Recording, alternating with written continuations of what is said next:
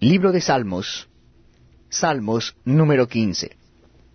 Jehová, ¿quién habitará en tu tabernáculo?